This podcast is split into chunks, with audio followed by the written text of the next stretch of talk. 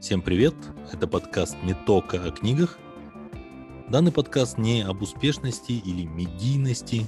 Здесь вы не найдете быстрых рецептов богатства или карьерного роста. Мы приглашаем интересных и вдумчивых гостей, потому что хотим понять, как работает их мышление, какие ценности ими движут. Если вы хотите расширить кругозор и приобрести мыслительные паттерны, которые помогут вам думать независимо и нестандартно, добро пожаловать. Ренат, добро пожаловать в клуб «Сказкашники». Наша концепция, мы не заточены на успешный успех, просто получаем удовольствие от интерактива с интересными людьми. Для начала я предлагаю познакомиться с Ренатом. И вот каким образом. Я лично не верю ни в зодиаки, ни в хиромантию, но верю э, в такое контент-гадание. Перефразируя старый штамп, человек является собой то, какую информацию он потребляет. Ну и раз уж мы в книжном клубе, давайте поспрашиваем у Рената о его предпочтениях. Не только книжных, но и вообще э, кинематографических, сериальных и так далее. Грубо говоря, его контент ДНК. И первый вопрос, Ренат, э, какие жанры ты предпочитаешь? Фэнтези, sci-fi, детективы, что-нибудь еще? Блин, я, э, ну, люди подумают, что я какой-то, наверное, странный, потому что я смотрю достаточно иногда странные для людей вещи. Я очень люблю смотреть документальные видео, mm. документальные фильмы. А, я смотрю странные документалки про всякие банды, э, про наркобаронов, про мафию, а, не знаю, откуда у меня эта тяга, но они меня очень сильно отвлекают от э, происходящего. Ага. Вот чтобы как-то немножко выйти из э, своих обычных мыслей, обыденных. Я смотрю какие-то странные документалки там про маньяков и так далее и тому подобное. Вот. А что касается фильмов и сериалов, у меня банальный список. Я очень люблю Netflix. А, я смотрю там какие-то топовые вещи нетфликсовские. И я смотрю, вот мой любимый сериал, наверное, тоже, наверное, характеризует меня как человека. «Наркос» есть сериал у Пабло Эскобара. Я его очень люблю, он прям очень мне нравится, потому что настолько показать э, обаятельным мерзкого персонажа, то есть они сделали все, чтобы его сделать многогранным. Мне кажется, это прям для, для драматургии, для произведения, мне кажется, это высшая похвала, когда у тебя персонаж отрицательный и максимально ты ему сочувствуешь. Да, а вот книжки, что касается книг, я читаю вот нонфикшн, в основном исторические какие-то вещи, истории, читаю Зыгоря, там читаю какие-то разных, э, разные дневники, потому что я по образованию учитель истории, mm. вот, и поэтому у меня такая тяга всегда была, и в основном я сейчас читаю, ну, художественную литературу очень редко, то есть прям современную литературу мне прям грустно, что я не могу себя заставить что-то современное почитать. А есть э, контент, который ты потребляешь многократно? Ну, то есть вот пара книг, которые ты постоянно перечитываешь, или фильмы, которые ты пересматриваешь, сериалы? Ну вот э, фильмы, которые я прям обожаю и пересматриваю, это «Старикам тут не место», О. «Черный юмор», «Братья Коэн». Для меня это прям тоже... Для людей, которые юмор э, любят и придумывают, для них очень важно, чтобы их что-то удивляло, ну, то есть э, какой-то парадокс все время создавался. В этом плане «Старикам тут не место», он как раз такой вот э, парадоксальный же для ума, когда ты его смотришь, ты не, у тебя противоречивые чувства все время. Вот «Старикам тут не место». И сериал «Фарго» первый сезон, mm. тоже Коины, это тоже я вот смотрю, несколько раз смотрел, прям пересматривал. И вот «Наркос», который я вот упоминал уже, это, наверное, единственный сериал, который я смотрел, наверное, 4, там, 5 раз. Я его и на испанском смотрел с субтитрами русскими, чтобы чуть-чуть испанский ну, лучше понимать. А что касается книг, э, наверное, в, там, в детстве какие-то книги, которые прочитаешь, потом они у тебя навсегда остаются как бы базовые, вот основные, ты их всегда к ним возвращаешься, и, и потом заново их понимаешь. Вот у меня э, такая книга ну, для меня вообще эталон юмора. И когда я хочу себе как-то настроение поднять, я читаю «Золотой теленок». «Золотой теленок» для меня это вот прям, это, не знаю, это он, наверное, и сформировал вот этот вот э, вкус к юмору. И я его читал в очень раннем возрасте, я половину не понимал. А потом я его, когда прочитал уже старше, когда уже ну, лучше знать, начал знать историю, мне стало еще интереснее. И вот сейчас, когда перечитываешь, ты смотришь, ну, ты понимаешь, э, о чем вообще речь шла, а, потому что там ведь пародия на конкретные какие-то ситуации, на каких-то конкретных людей. Uh-huh. Это еще смешнее, это еще интереснее. Вот, э, я, причем я прочитал «Золотой теленок», даже не зная, что есть 12 стульев. То есть я прочитал «Золотой теленок», и потом такой, блин, у, этого же, у этой книги есть какое-то, оказывается, начало, то есть есть какая-то предыстория. Я потом читал «12 э, стульев», но из «12 стульев» они мне так не зашли. То есть я их э, читал, прочитал, но они не, не оставили во мне там такого же впечатления, как «Золотой теленок». Я их ну, там два-три раза, может, прочитал, а «Золотой теленок» я начитал, не знаю, 15 ну, раз точно. Ого. Это, кстати, какой-то синдром, что я тоже замечаю, что если человек сначала прочел «12 стульев», то «Золотой теленок» ему заходит тяжелее. Но если человек прочел сначала «Золотой теленок», он уже как-то не признает вообще, действительно, 12 стульев. Да, 12 стульев, он намного... Э, конструк... Он лайтовее, да? Да, он, он очень это, простой конструкт там, и само по себе вот это вот э, содержание, оно намного проще. Не, ну, они, и, и авторы говорили, что «Золотой теленок» им дался намного сложнее, чем «12 э, стульев». Что они прям выверяли, там, страдали, они прям его вымучивали и, ну, то есть они его утяжеляли. А, а когда они писали «12 стульев», они были молодые, веселые, и как-то им все легко это далось. Это был прям заказ, ведь тоже такой политический заказ по факту. К троцкизму отношения, и к НЭПу, и так далее, и тому подобное. То есть, э, а вот когда читаешь «Золотой теленок», там очень много такого юмора и очень интересного, именно парадоксальность вот этих цитат, очень прям мне нравится. Я даже читаю, смотрю, блин, как они, как они это точно как они это точно подметили, прям кайфую. Я каждый раз, когда открываю, думаю, господи, ну реально там кто-то из них был реально какой-то сумасшедший гений. Вот как-то так. с космосом. Понятно. Да, да, какая-то связь с космосом бывает же такой вот поток. Да, да. У меня вот с Пратчетом такая же ситуация. Я просто не понимаю иногда, как он мог такие книги писать еще и в таком количестве, настолько гениальные. Ну, видимо, талант просто кому-то дано. Да, это вот талант, потому что я тоже, вот мне когда говорят, там, ты напиши книгу, там, пиши книгу, я такой говорю, ребята, ну, блин, вы не путайте просто туризм с эмиграцией, ну, реально, просто там шутит, отдельные, может быть, посты там бывают, но чтобы цельную историю написать, это все-таки должен быть какой-то талант, какая-то тяга к этому должна быть. Я пытался писать, я писал, я, не знаю, лет 7-8 эту книжку мучил, мучил, бросал, ну, такое, короче, я для меня, я, я все равно не считаю себя еще готовым и зрелым к тому, чтобы... Ну, то есть я понимаю, что я могу это написать, у меня есть какая-то энная популярность, и я точно знаю, что я могу это просто как коммерческий продукт продать. Мои там 2000 подписчиков купят за 2000 тенге эту книжку, вот, но я не буду удовлетворен этим точно. Поэтому для меня, когда спрашивают по поводу книги, да, я ее пишу, но пока я не готов ее кому-то показывать. Окей.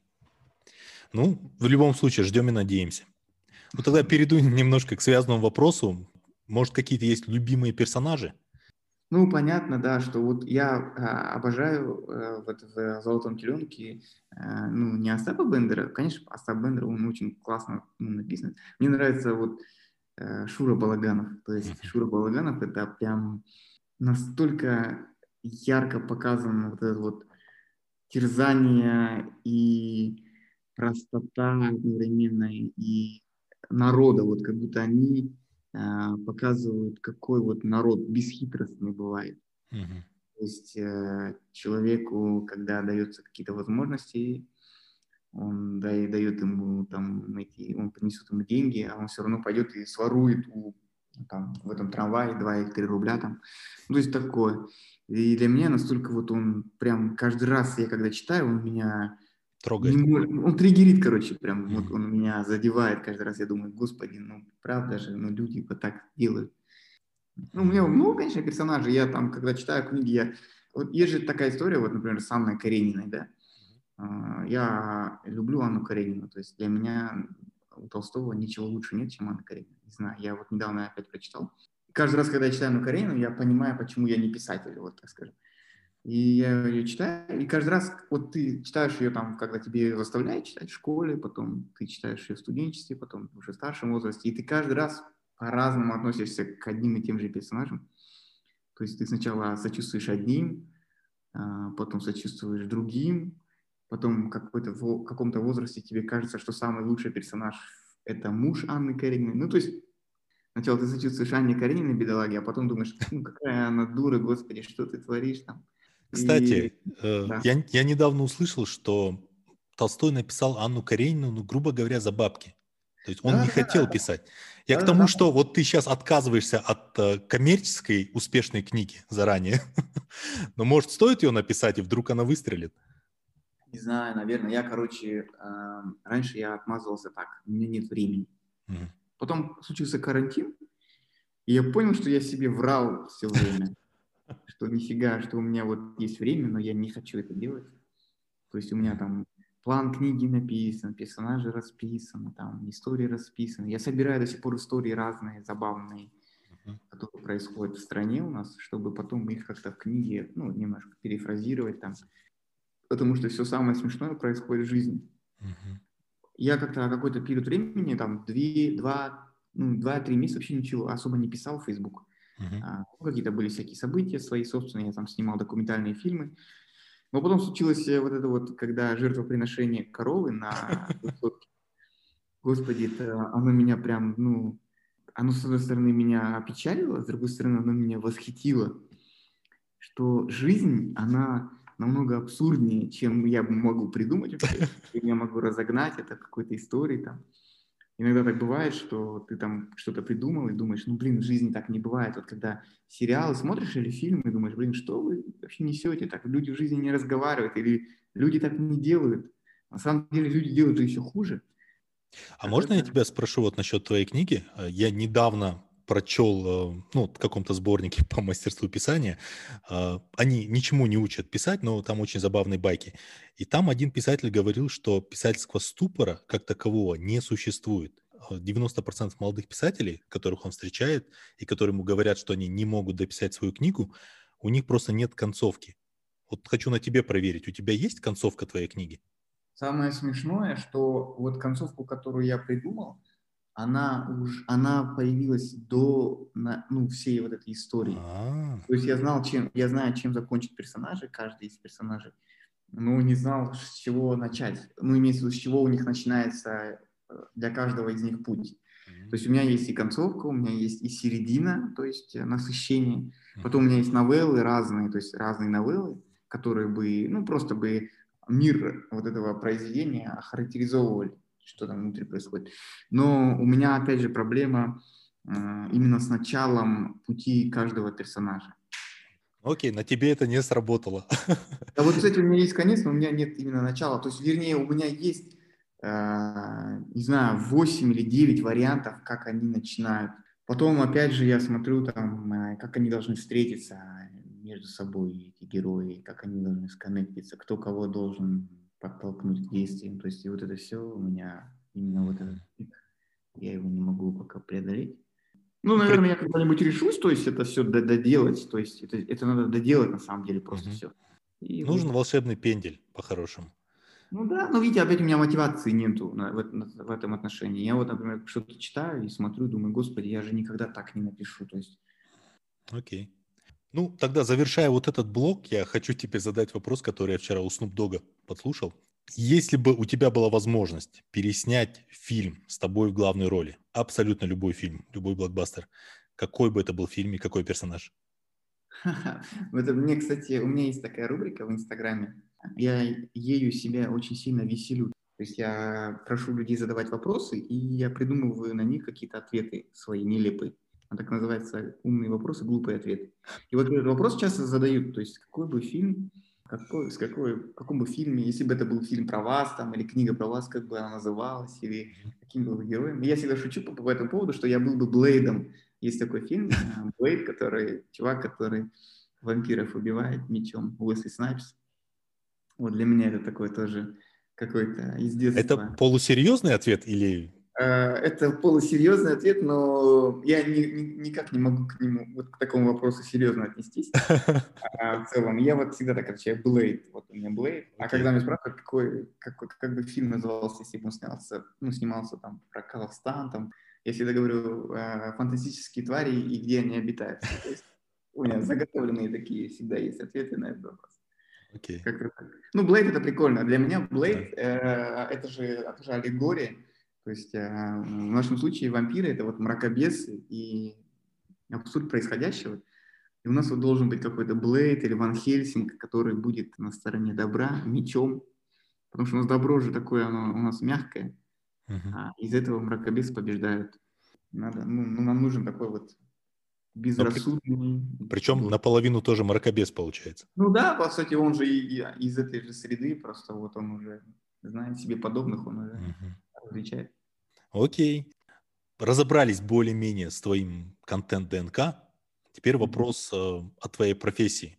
Слово пиарщик мы слышим на каждом углу, но мало кто, по-моему, вообще понимает, чем занимаются пиарщики на самом деле. Ты пиар-консультант. Можешь в двух словах нам дать какой-то ликбез?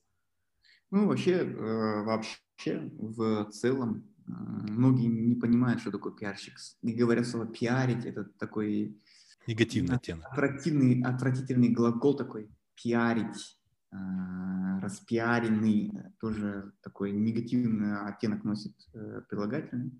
В целом э, мы люди, мы такая прослойка людей или компаний, которые помогают организациям или конкретным людям донести свою идею или свой образ или какую-то мысль какому-то определенному кругу людей.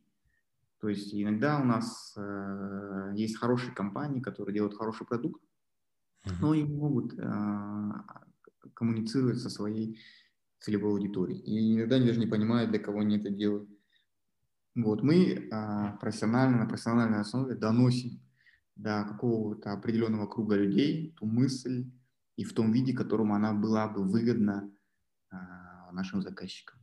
Okay. Есть, э, по факту мы переводим э, из, если говорить, например, про пиарщиков э, госорганов там, или чиновников, мы переводим с птичьего языка их на нормальный человеческий язык, который понятен людям, вот, показываем их с человеческой стороны лица. И опять же мы в обратную сторону тоже воздействуем. Мы проводник обратной связи, то есть есть целевая аудитория, у нее есть свои запросы, но часто там а, клиенты наши не понимают эти запросы, они их не воспринимают или они не слышат. Мы собираем обратную связь, уже конвертируем в удобном для понимания клиента мы эту информацию даем, а, и вот он уже на основе этого принимает какие-то решения.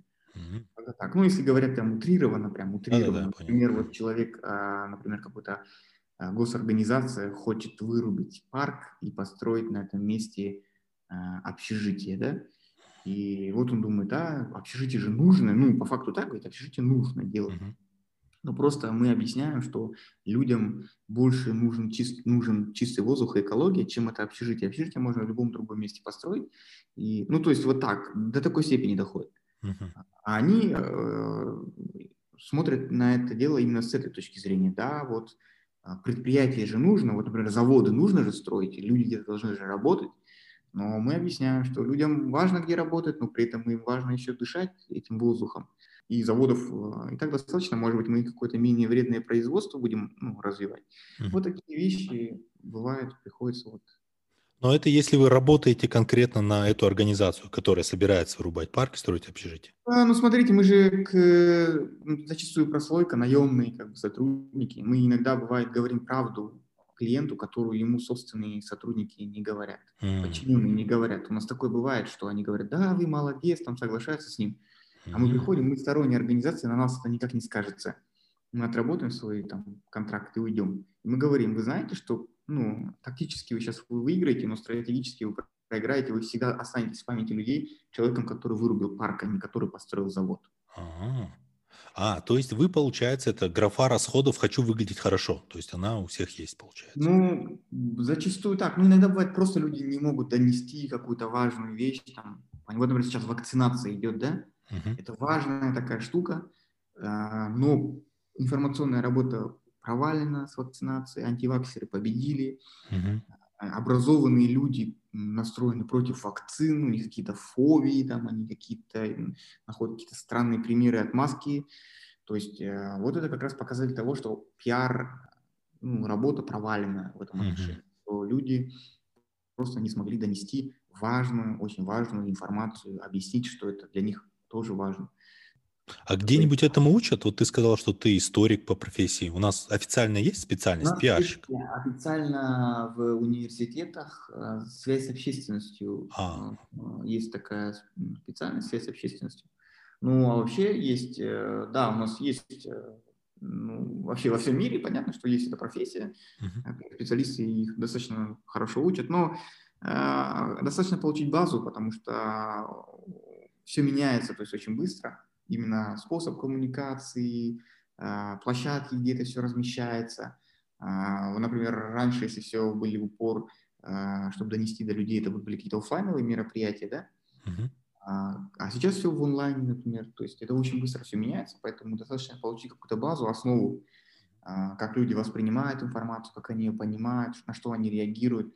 И этого ну, зачастую бывает достаточно, чтобы правильно работать. Но четко сформулировать э, ключевые сообщения, то есть эти вещи, то есть должен знать все равно пиарщик, базовые какие-то основы. Потому что я знаю, есть а, пиар-компании, есть пиар-специалисты, которые даже ну, не проводят исследования, то есть они стратегию пишут, вот человеком встретились, там чай попили, и потом ну, через два дня готовы коммуникационную стратегию выдает без исследований, без понимания вообще проблем клиента, просто на основе каких-то своих там ощущений. А как думаешь, эм, в этой профессии какая-нибудь фикшн или нон-фикшн литература помогает? Ну, наверное, кому-то помогает. На самом деле, э, чаще всего, лучше всего помогают э, э, конкретные истории, конкретные примеры, как решались какие-то проблемы. Uh-huh. О провалах. Вот очень интересно их читать там. О провалах, о интересных там решениях, пиар-решениях, когда там где-то что-то придумывалось на ходу. А, вот, кстати, последняя книжка, которую я прочитал и которую ну, должен прочитать, наверное, пиар, человек, который занимается пиаром госорганов э, или там консультирует госорганы. Это вот последняя книга Зыгоря про а, выборы 96 года. Сейчас я скажу точно название ее. А, называется «Все свободны». Mm-hmm. Это о том, как нас лишили выборов в 96 году, называется она так. Mm-hmm. И там очень классно расписана президентская кампания, кто в ней какую роль играл, как э, там банкиры собрались и решили там влиять, почему они решили влиять, почему журналисты, которые были за свободу, они наоборот, то есть, то есть они против своих собственных убеждений начали играть там за Ельцина и так далее и тому подобное. Очень интересная книга. Если люди занимаются пиаром, даже и даже и коммерческую структуру, я вот советую прям почитать. Она очень характеризует людей и восприятие информации а, людьми. Спасибо. А, да, я очень люблю Виктория, мне очень нравятся его книги. Он мне не очень нравится, как там а, специалист, который там вещает по всем вопросам. Я пару лекций его смотрел в когда-то. Но как э, человек пишущий, я прям очень люблю читать, особенно... Мне вот «Кремлевская рать», кстати, не очень зашла, потому что там такой много вымысла какого-то такого, ну, от себя. А вот э, «Империя должна умереть» про революцию, историю русских революций вот с 905 uh-huh. по 917 год.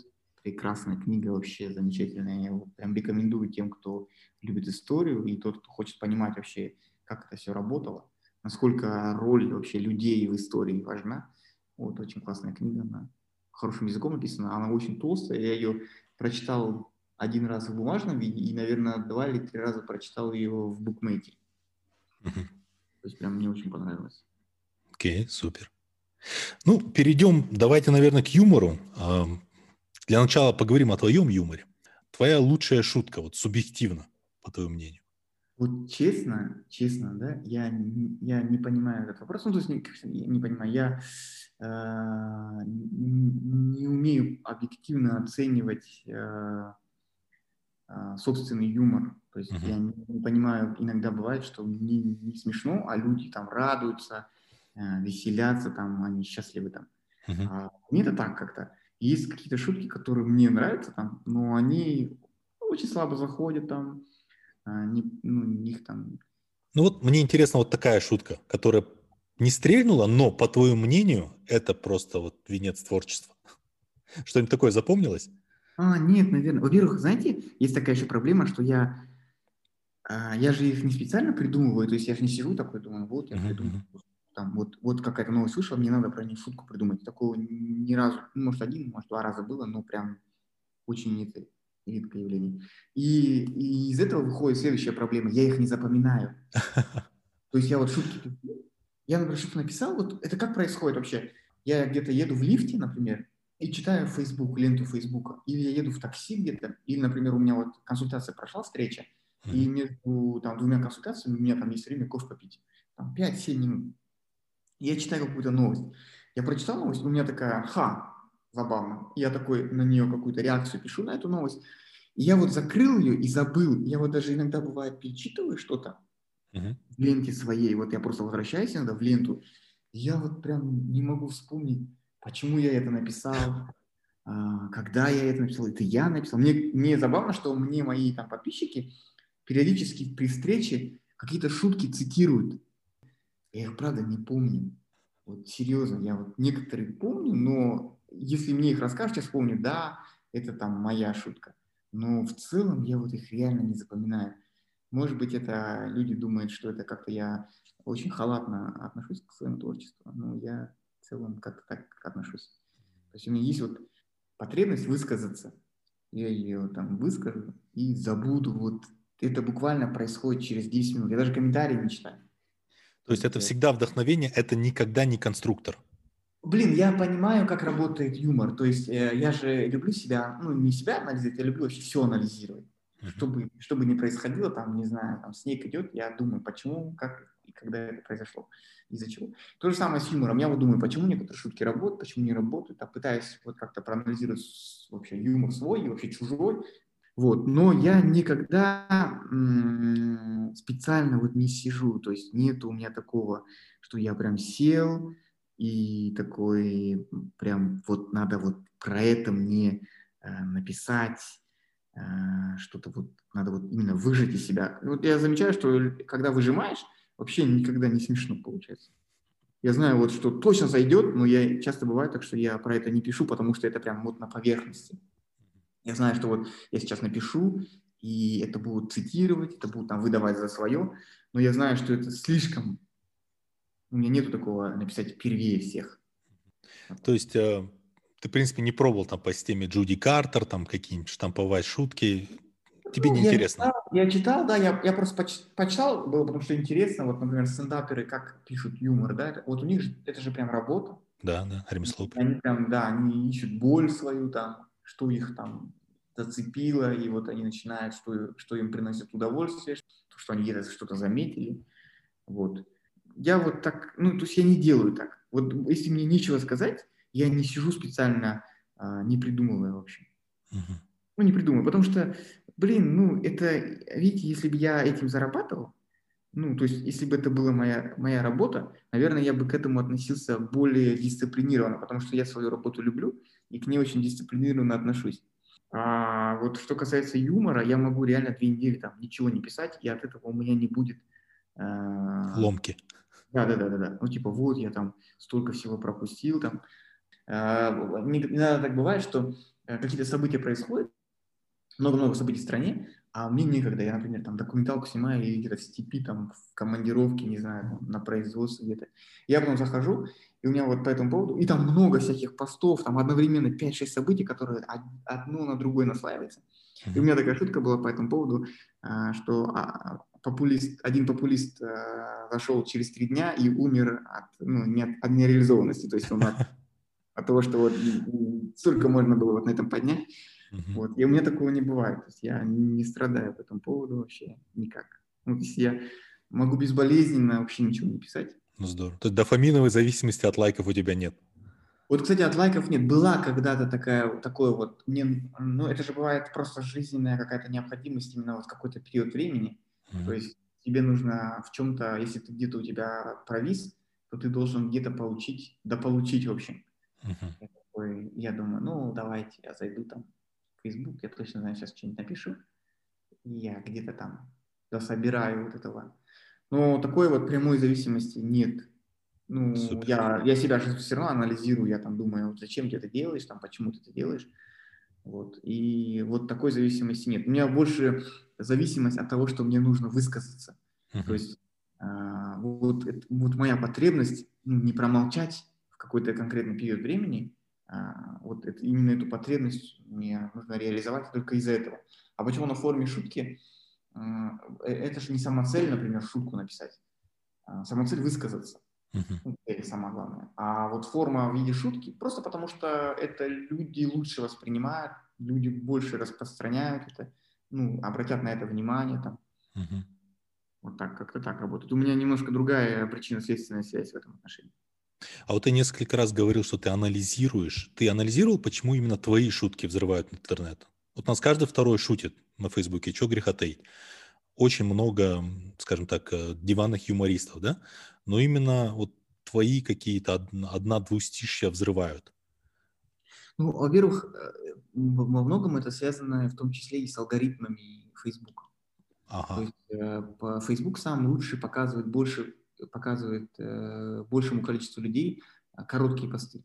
Угу. Сначала идут короткие посты, потом посты с картинкой, посты с видео, и потом длинные вот эти посты, которых почему-то мало лайкают, не потому что, не только потому, что их мало кто читает, а потому что их Facebook показывает в последнюю очередь, как и ссылки на другие сайты.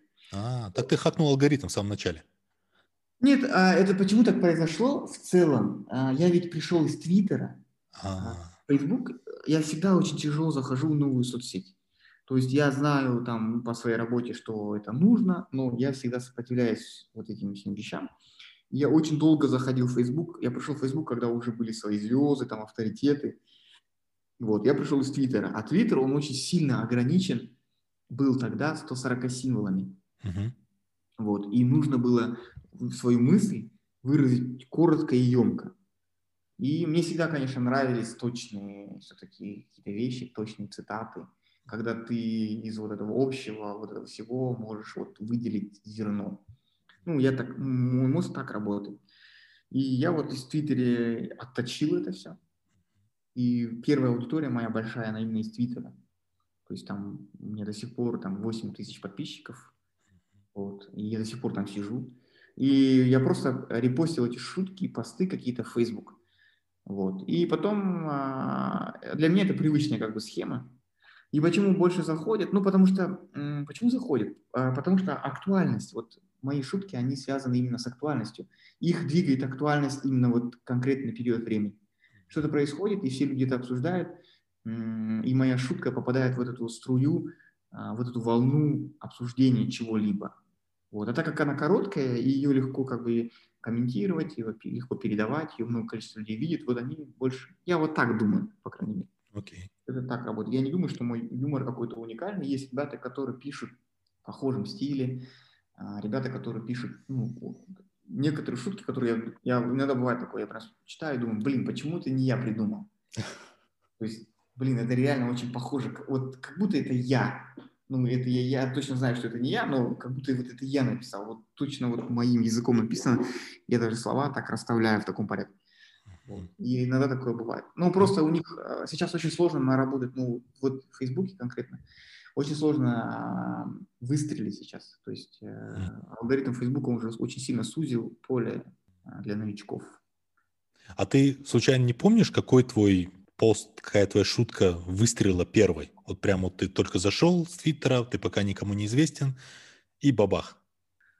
Если честно, не помню. Я вообще вот эти вещи не запоминаю. Там, я помню, что была одна шутка, я ее запустил в Твиттере, она очень там хорошо расходилась. Был такой а, очень сильный ураган в Астане тогда, прям все летало, там краны падали, то есть прям какое-то сумасшествие было прям настоящее. И все возмущались от этой погоды, то есть она, она их всех будоражила. Я написал, да, ну что вы там беспокоитесь, что вы там переживаете, нормальная а, погода в Астане, только а, худые женщины, пролетающие мимо седьмого этажа, ну, немножко, немного отвлекают от работы. Ну, я так написал. А, в, Твиттере она очень хорошо разошлась, как раз потому, что это было очень актуально, был нереальный ураган, просто вот сумасшествие какое-то.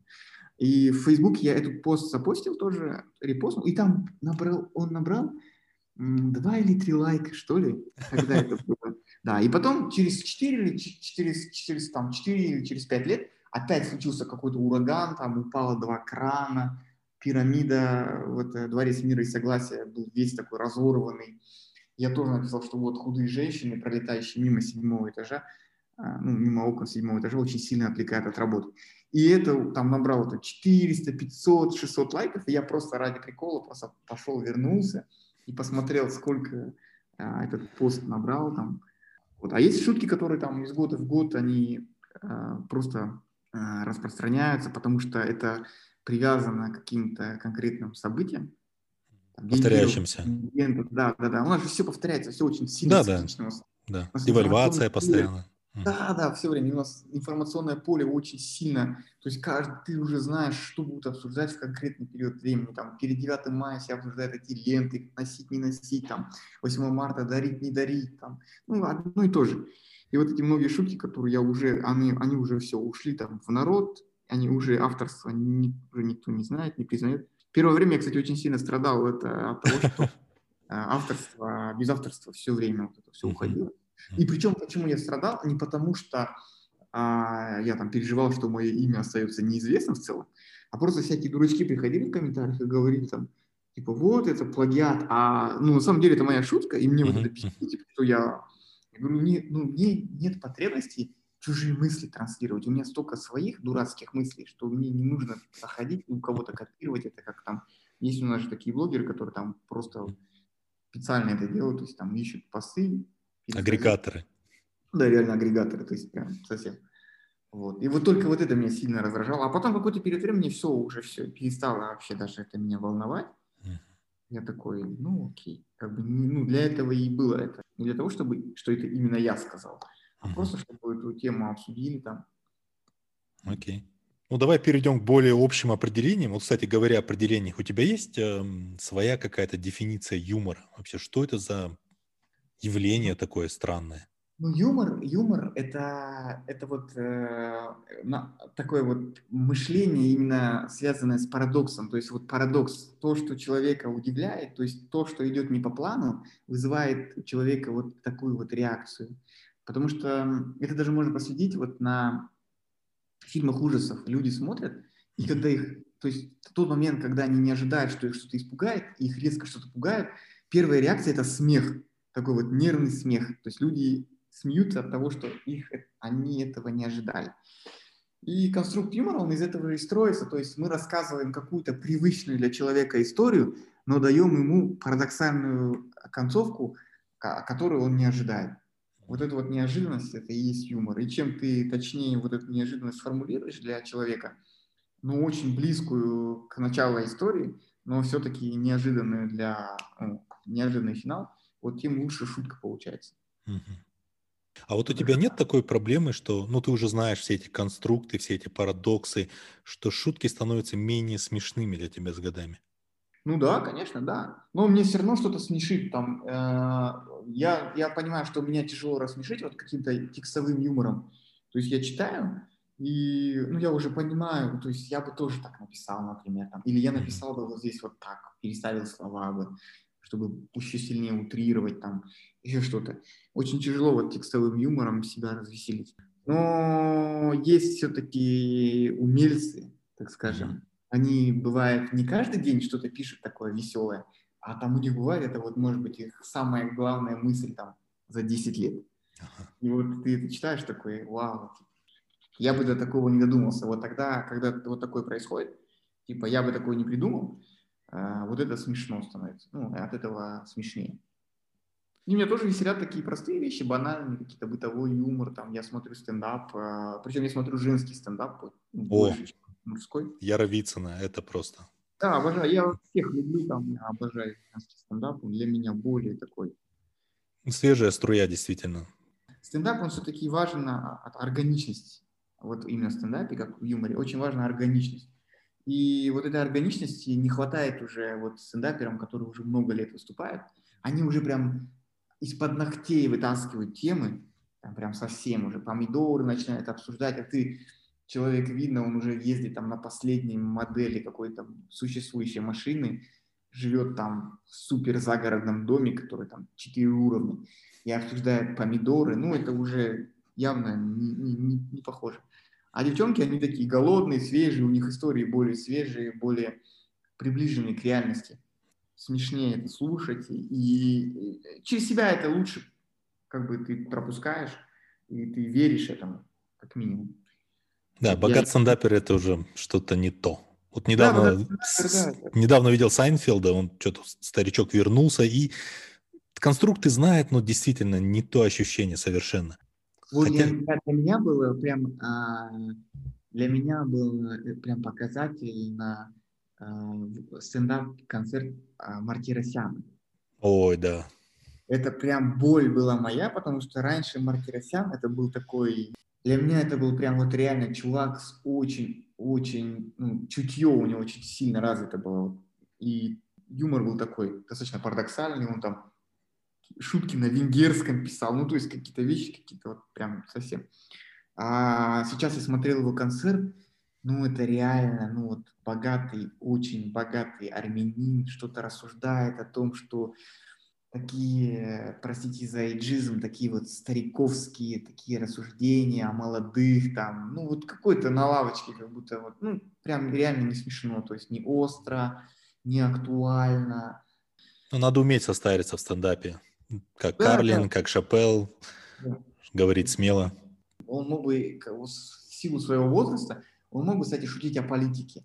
Вот эта тема могла бы ему для него дать вот поле и это было бы парадоксально. Человек, который разбогател за счет там, Газпрома условного, который оплачивал все вот это вот счастье, ну, можно было бы это интересно как-то послушать бы в этом отношении. А у него какой-то бытовой юмор, ну... А вот если глобально подойти, юмор спасет мир или это просто такая анестезия местного действия, чтобы было не так больно жить? Мне кажется, это защита вот, мозга. Вот для меня юмор – это защита мозга, реально. То есть не знаю, мой мозг так защищается от, проис, ну, от происходящего, потому что я очень сильно реагирую на все. Uh-huh. Если бы я не относился ко всему с чувством юмора, я бы очень сильно страдал, потому что это потом ну, нереально. И вот благодаря юмору а, это вот, ну, реально больше местная анестезия, чем вот реально какая-то помощь, спасение там, мира и так далее и тому подобное. Для меня это слишком претенциозно. Но что касается Э, спасение человека в данный конкретный момент, а, это вот это реально работает. И то есть, если бы не чувство юмора, я бы точно свихнулся бы. А вот в этом нет какого-то негативного эффекта от юмора? То есть мы вот посмеялись, забыли, а беспредел да, продолжается. Да. Недавно, кстати, мы обсуждали эту тему, политический юмор в Казахстане, в Клабхаусе. Угу. И у меня был такой вопрос самому себе. И, э, и там были у нас политические активисты, общественники, и этот вопрос я им тоже задавал, как они воспринимают юмор, и помогает ли вообще юмор в борьбе с происходящим, или он наоборот э, людей отвлекает от происходящего, как будто бы делает это смешным, но э, не самым страшным. А, проблема в чем? Я вот э, всегда эти, эти мысли всегда у меня в голове же бродят тоже. Это же такие обвинения самому себе, что ты как будто бы наоборот играешь роль такой Громотвода. Громотвод, все такое. Ну, у меня такая, почему это была такая потребность, меня очень сильно выбешивала сакрализация власти, и я высмеивал вот это все. То есть, и мы это тоже обсуждали когда-то вот до 2019 года, до выборов а, президента последних, у нас не так много людей шутило, то есть много шутили там на политические темы, а, но не так много позволяли себе, так скажем. Угу. Вот, я из тех, кто писал все-таки. Да, я писал, смягчал, потому что мы сильно ограничены законами и разными нервными людьми, которые могут воспринимать так ну, неоднозначно юмор, там, не понимать. У нас очень много людей, которые раздражаются на юмор, uh-huh. периодически там мне приветы передавали тогда. Сейчас уже ничего такого не происходит, но тогда прям передавали. Тогда мне тоже было грустно, что очень мало людей про это боятся. Ну, все боятся об этом говорить. Хотя я считал, что ну, не нужно бояться. И до сих пор так считаю. Что благодаря тому, что мы не боимся, мы меняем реальность. Ну хорошо, отвлечемся от нашей депрессии. Мы тут в этом клубе стараемся быть более оптимистичными. А, может, вот ты посоветуешь, мы затронули «Золотой теленок», да, или в Петров. А, есть ли еще какие-нибудь другие смешные авторы для тебя, которых ты бы нам посоветовал? Блин, ну смешные. Знаете, я, э, если вот брать, я очень люблю такой юмор органичный. Mm-hmm. То есть, например, есть какой-то профессиональный юмор, же бывает, там человек там учитель, вот он шутит на, на темы, которые ему близки, как учителю. И есть разные книги старые, вот я обожаю, для меня вот, когда меня спрашивают по поводу любимых книг, я не люблю этот вопрос вообще очень сильно, потому что я, начинается у меня там в голове каша сразу.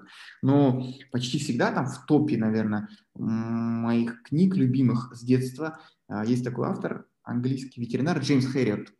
Uh-huh. Его зовут как-то по-другому, но это псевдоним, и он там в книжке тоже так его и зовется. Это он рассказывает именно о своем труде ветеринара. И ветеринар 30-х годов, получается, и вся эта история 30-х, 40-х годах происходит. Очень, очень добрая книга с очень классным юмором. То есть настолько она теплая, она пропитана любовью к животным, к сельской жизни. Я так как, так как я вот вырос в селе, в деревне, для меня это прям очень близкая тема.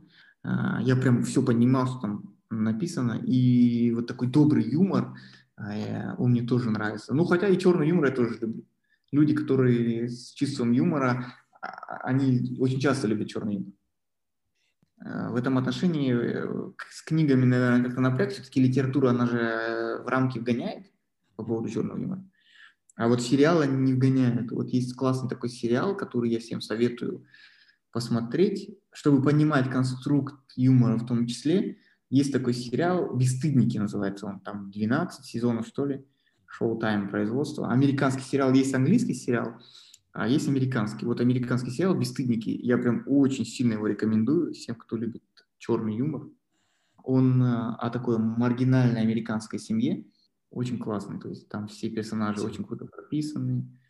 А, если вы не смотрели, прям, ну, прям Спасибо. рекомендую, очень классно. Вспомню про наш э, заход за Клабхаус. Mm-hmm. Я там не был, может, ты разъяснишь своей точки зрения, это что? Это мода или это надолго с нами? А, мне кажется, все-таки он сейчас переживает какой-то всплеск интереса, но в нем останутся только те, кто, ну, так скажем, любители. Это не будет, это не новый Инстаграм, это не новый ТикТок, это скорее такое для любителей а, поболтать. И сейчас очень сильно аудиоконтент э, развивается. Вот эти вот э, подкасты, которые мы сейчас вот и производим. Потому что люди где-то чем-то заняты, и параллельно им они хотят занять свой мозг чем-то и слушают. Вот в этом отношении Clubhouse, он найдет свою аудиторию. Сейчас первая волна схлынет, популярности, интереса. Чем мне нравится Clubhouse именно сейчас? Тем, что это такой гайд-парк, реально люди, которые хотели бы выговориться и найти свою аудиторию, все-таки писать, а, и алгоритмы вот этих социальных сетей, они очень сильно режут аудиторию. А Клабхаус, он позволяет как раз-таки вещать на какую-то иную аудиторию заинтересованную, собирать клубы по интересам, просто и развивать свои навыки разговорные, потому что люди, которые пишут, не всегда хорошо говорят. Вот. Для меня он интересен, потому что очень много интересных спикеров, которых я, ну, которых Facebook или там Instagram он не показывает с этой с такой стороны. Э, их можно в Клабхаусе именно сейчас найти. Uh-huh. Но в дальнейшем, я думаю, что он все-таки интерес к нему склонит. Сейчас еще появится новая волна людей, которые на андроиде а, он сейчас очень ограничен именно тем, что только пользователи айфонов могут там полноценно а, сидеть, а пользователи андроидов пока нет. Ну, их там очень мало, они сидят через какие-то там левые приложения. Вот э, когда Android появится тоже это приложение, тогда еще будет э, какая-то новая волна, но потом все-таки схлынет. Вот в Клабхаусе что волнует? Именно возможность подключиться. То есть подкаст чем хороши, можно подключиться в любой момент, прослушать, там, я не знаю, а, что-то делая параллельно, а тут надо быть целенаправленно в определенное время. Да, вот он и этим интересен, он похож на радио, который нужно вещать вот именно сейчас. И в этом отношении для меня тоже очень сложно, потому что я свободен только в вечернее время. И то есть днем, например, там слушать я не могу себе позволить там эти... Там же есть такая же уже шутка, что обсуждают темы, как быть продуктивным, но как ты можешь быть продуктивным, если ты попал все два часа дня. Вот. Ну окей, будем посмотреть. Я пока немножко в стане консерваторов и немножко скептиков, честно говоря. Ну, не, не хочу, честно говоря, какие-то мнения высказывать. Вначале, когда все это началось, я пошутил, что это опять сбор информации, там просто голосовые слепки. А, чем все это закончится, не знаю. Еще один тогда тебе такой, да. кому, кому еще задавать э, умные вопросы, если не остроумным людям? Вот угу. экология нас грохнет в конечном счете или мы выживем? А, ну, мне кажется, есть же такая шутка, что в конце останутся люди и тараканы. То есть mm. в этом отношении у нас, мне кажется, вот... Все шансы? Да. А я, кстати, очень люблю э, фильмы катастрофы смотреть. Mm-hmm. Обожаю. Вот один из самых моих любимых фильмов это «Послезавтра». Mm-hmm. Есть такой фильм о глобальном потеплении, который приводит к глобальному похолоданию. Вот. И это очень интересный фильм, я его обожаю. Наверное, тоже характеризует меня как человека. Я люблю смотреть фильмы про штормы, про ураганы, про падение метеоритов. Кстати, да, вот я еще не проанализировал, когда ты рассказал про свои книжные, э, кинематографические вкусы они у тебя, да, в определенный тренд уже прослеживается. Да, да, да. При том, что ты любишь э, смешить людей, какой-то оптимизм дарить, но при этом ты потребляешь очень такую негативную, получается, информацию, через себя пропускаешь. Ну, да, я, я разное смотрю, на самом деле. Я смотрю разные документальные фильмы, которые на социальные темы. Я и снимаю сейчас документальные фильмы. Как раз один из, почему я ну, меньше стал там юмор и писать какие-то вещи. Я сейчас снимаю документальные фильмы на разные темы. Это тоже моя творческая самореализация. А, я открыл свой YouTube-канал и заливаю туда документальные фильмы. Первый фильм был про, назывался он «Той во время чумы», про той во время пандемии.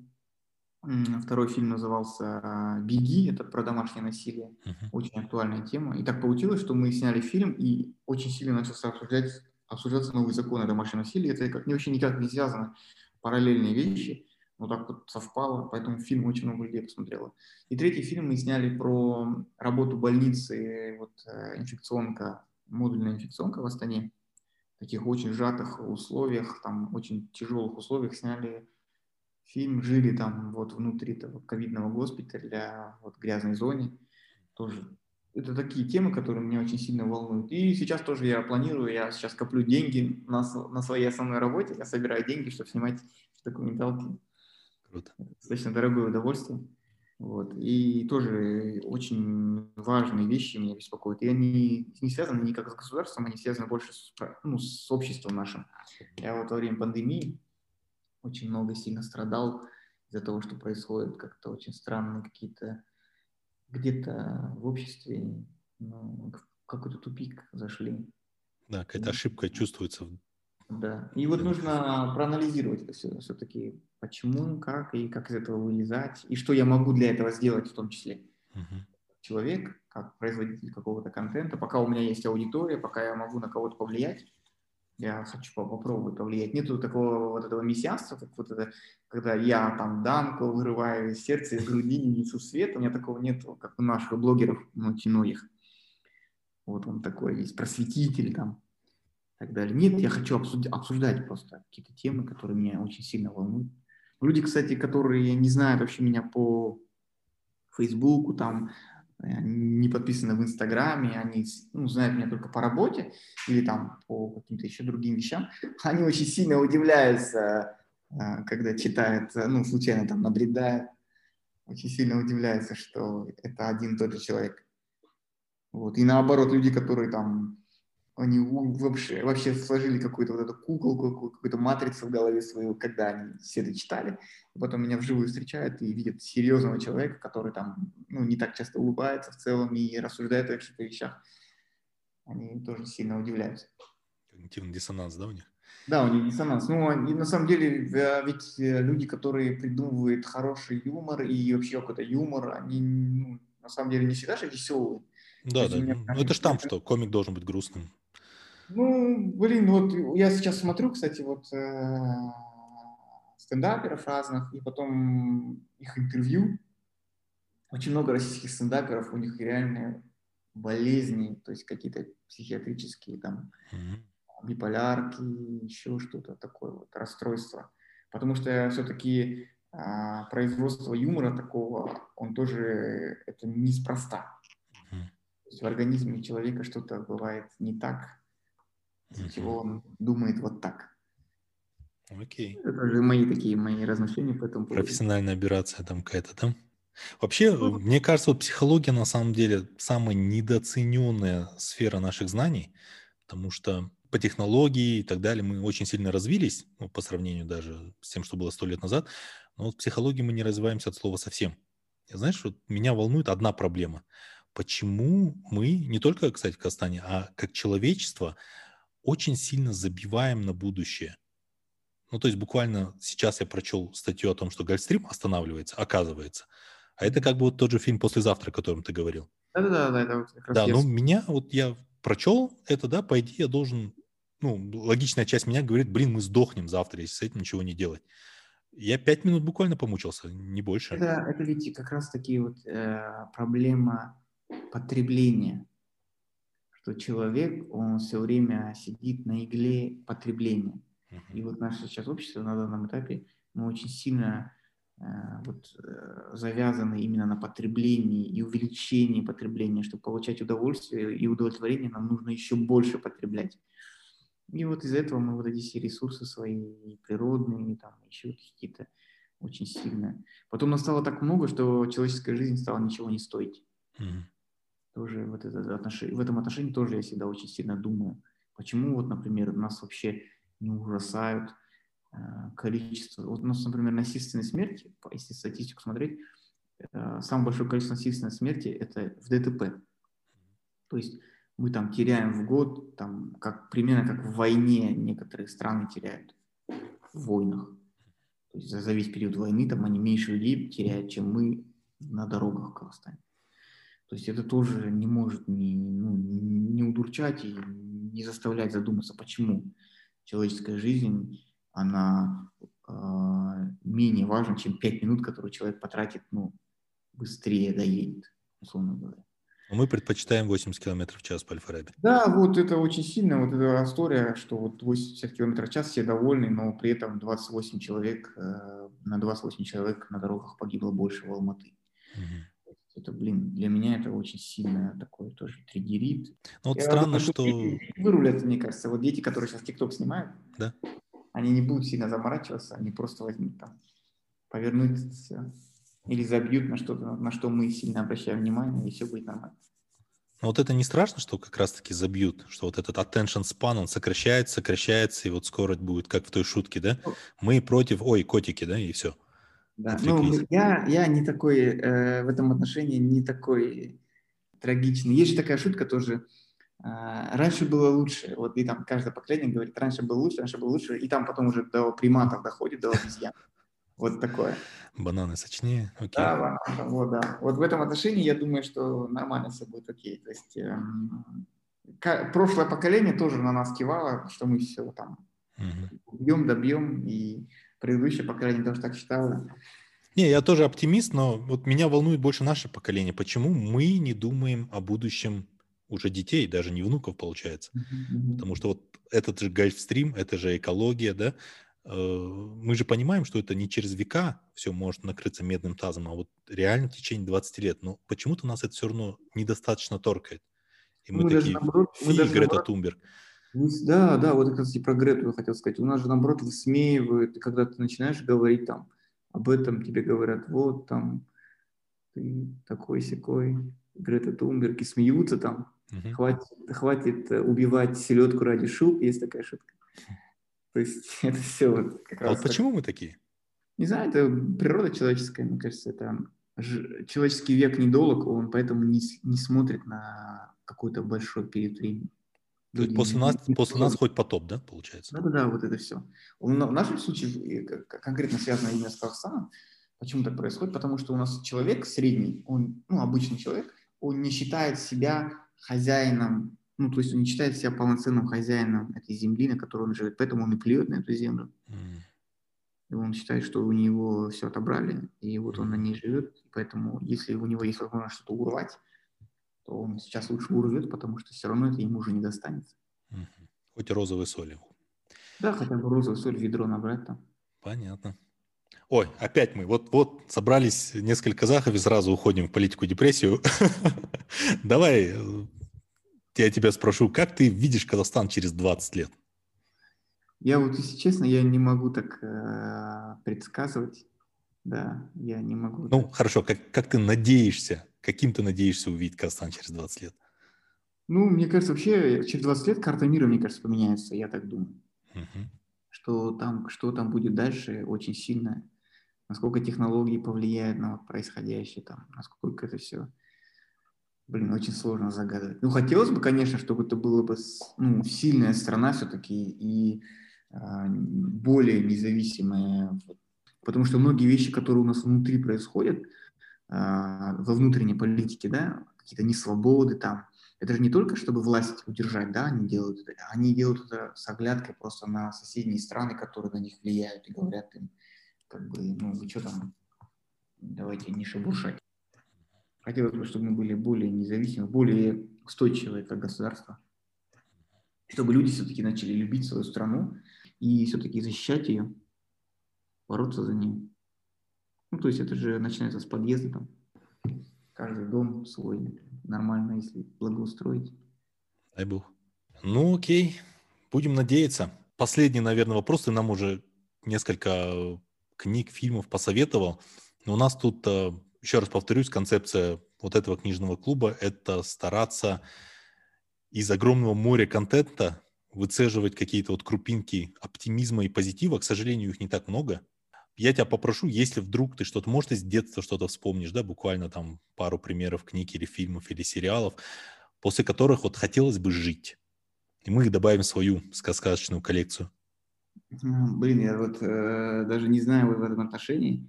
Э, я не был в детстве прям супер оптимистичным ребенком таким. Конечно, я читал в детстве очень много приключенческой литературы. И вот э, если э, исходить из такого вот понимания, что бы я там детям своим посоветовал, я бы все-таки советовал бы читать э, Майн Рид, вот, э, Жюль Верн, все вот эти вещи, которые нас ну, вдохновляли. Сформировали, да. Да, Мгм. формировали все-таки. Ну, Самое смешное, что а, сейчас, когда у меня вот есть, я вот э, был такой вопрос у меня, какие книги вас прям повлияли на вас, там такое, всякое. Всегда вот такой вопрос мне задают, он тоже в тупик меня вводит. И самое смешное, я вот себе не мог долго признаться, но а, в итоге я признался очень себе, что самые сильно повлиявшие на меня книги, это была такая писательница Зоя Воскресенская, она Мгм. писала э, детские мифы о Ленине. То есть Да, об Ленине, да. Да, и вот эти все мифы, они настолько... Какой должен быть идеальный мальчик, условно говоря? Какой он должен быть там послушный, любознательный? А, Понятно, что потом, когда я вырос, я перестал любить коммунизм и Ленина, на все пересмотрел взгляды свои. Но я точно знаю, что в тот период времени, когда я был ребенком, а, для меня вот этот маленький Ульянов был прям а, примером для подражания, ролевая модель. Поэтому даже сейчас, конечно, смешно читать про Ленина. в целом. Но мне кажется, все-таки там есть как- какой-то... Но если заменить имя, да, и как-то Да, ну то есть абстрагироваться, что этот человек потом сделает там, революцию вместе с и вернет страну в тоталитаризм. Ну, если от этого абстрагироваться, то это прекрасные книги, Да, Вот. добрые Ну, и, такие. кстати, книги, первые книги о Гарри Поттере, вот они тоже внушают оптимизм такой, добрые книжки. Потом это начинается же уже триллер, там Гарри Поттер растет вместе с его читателем, поэтому дальше там мрачнее все. Вот я тоже советую почитать там первую книгу про Гарри Поттера, например, тоже добрые какие-то вещи. Окей. Вот. Ну и книги о животных. Вот читайте люди книги о животных, реально они очень много, очень много классной литературы о животных.